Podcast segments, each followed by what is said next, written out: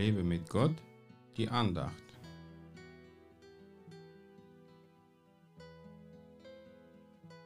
Und ein Schriftgelehrter kam heran und sprach zu ihm, Lehrer, ich will dir nachfolgen, wohin du auch gehst. Matthäus 8, Vers 19.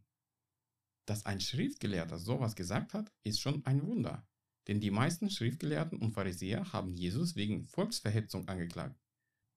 Heute gibt es auch viele Schriftgelehrten, die die Bibel zwar fast auswendig kennen, Jesus aber nicht nachfolgen, wohin er auch geht. Wohin geht denn Jesus heute? Er geht zu den Armen, Kranken, Gefangenen, Zerbrochenen, Unglücklichen. Ja, er geht nicht in die Kirche, er will uns alle aus der Kirche am liebsten austreiben, damit wir in die Welt hineingehen, um dort frohe Botschaft zu verkündigen. Als Jesus die Händler und Wechsler aus dem Tempel vertrieben hatte, meinte er, es ist ein Haus des Gebets, ihr aber habt aus ihm eine Räuberhöhle gemacht. Ist denn deine Gemeinde heute ein Haus des Gebets?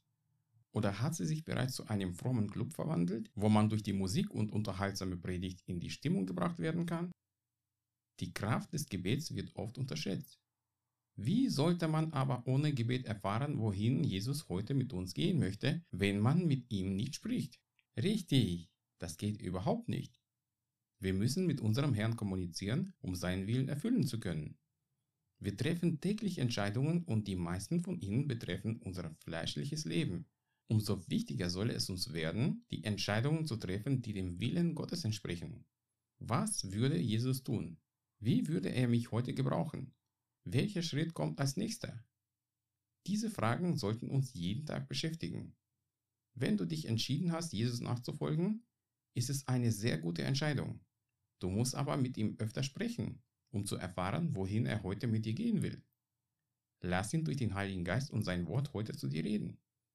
Gott segne dich.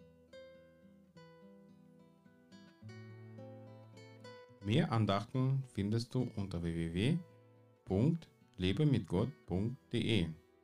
Ich freue mich auf deinen Besuch.